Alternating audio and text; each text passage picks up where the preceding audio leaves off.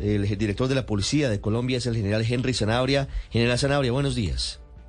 Sí, Patria, buenos días, Ricardo. Un placer saludar de la Dirección de la Policía Nacional, donde estamos presentando el despliegue que tendremos en las carreteras del país. Sí, ya le voy a preguntar sobre ese plan retorno y el plan éxodo del día de hoy.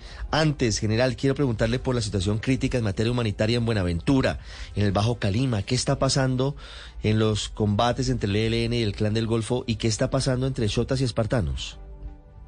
En Buenaventura hemos tenido dos episodios, uno de ellos con la muerte de una persona que era de los chotas, pasó después a ser de los espartanos, perdón, era de los espartanos, pasó de los chotas al revés, y se presentó su homicidio en un sitio donde normalmente confluye presencia de los espartanos.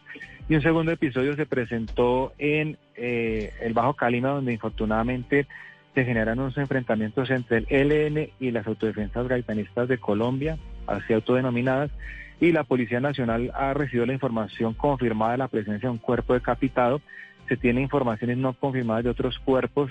Eh, hemos activado toda una ruta con Armada Nacional para garantizar que eh, haya presencia en esos lugares por parte de la Infantería Marina y asimismo generar eh, las condiciones para que si hay cuerpos puedan ser trasladados al casco urbano. Sí, general, le cambio de tema a propósito de los grupos, de las bandas. Ya están los lineamientos listos para las fuerzas militares. ¿Qué hacer con ese cese al fuego, eh, con los grupos decretados por el gobierno nacional? En cuanto a la policía, ¿ya tienen ustedes claro qué deben hacer?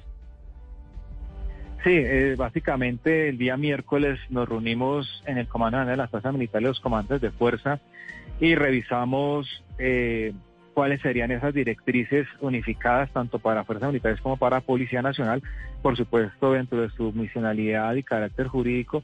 Ya a la Policía Nacional eh, expedimos el, el instructivo 001 de este año, en donde se le dice a los comandantes de departamento de policías metropolitanas cuál debe ser la actuación frente a los operativos de policía contra las estructuras que hacen parte de estos procesos de paz y que están incorporados en los decretos pero los procedimientos de policía se mantienen indistintamente teniendo en cuenta que estos decretos advierten que será sin perjuicio a la misión constitucional y legal de la Policía Nacional. Sí, claro, general, pero ¿qué dicen esos lineamientos? ¿Qué se mantiene o qué se suspende en el terreno donde están enfrentándose estos grupos?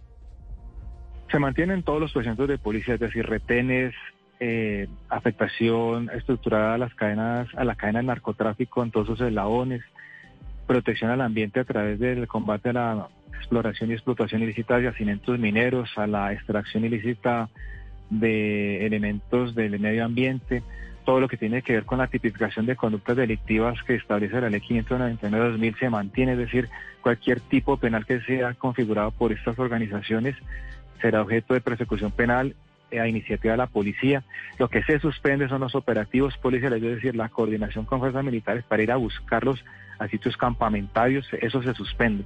Pero si una persona que hace parte de estos grupos se presenta eh, uniformada o portando armas o portando drogas o con orden de captura o generando una situación delictiva, será capturada en flagrancia. Pero general, en la práctica, en el terreno, ¿cómo van a diferenciar quién pertenece a uno de los grupos que está en tregua o al ELN que no está en tregua? No es tan fácil para los policías, para los militares que están en terreno.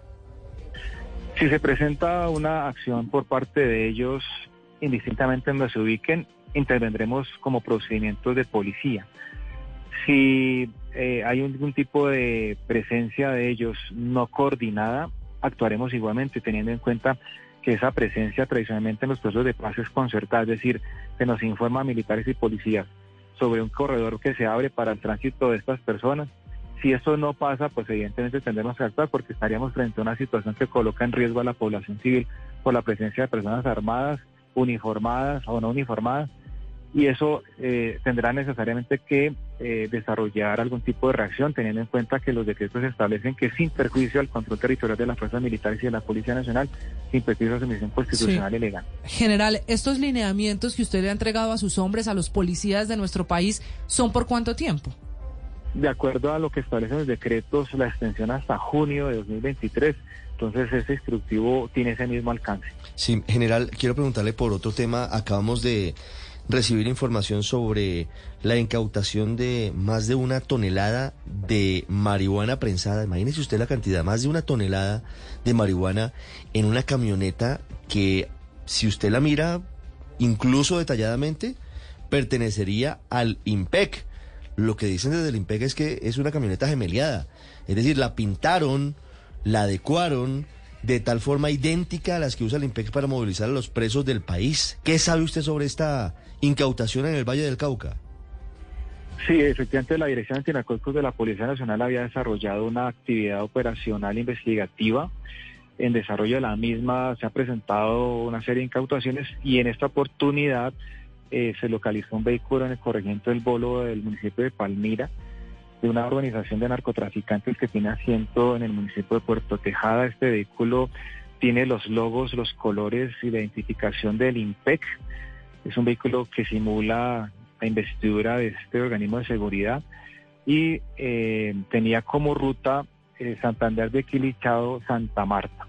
Luego el transporte de 1.101 kilos de marihuana se iba a desarrollar sobre esta ruta. Afortunadamente, con la información que se tenía por parte de la Dirección Antinarcóticos, se evitó que saliera este, este, esta droga y se logró la incautación de este vehículo con esos logos. General, pero eso significa que es entonces un vehículo gemeliado, como los llaman a esos carros que simulan ser de una entidad pública. Así es, gemeliado, gemeliado totalmente mm, parecido, igual, igual a un vehículo del IMPEC. ¿Y quién manejaba ese vehículo? Esa persona eh, no fue capturada, esa persona en el momento pues de la presencia policial eh, tomó la decisión de huir del sitio, luego el vehículo lo encontramos sin ningún ocupante.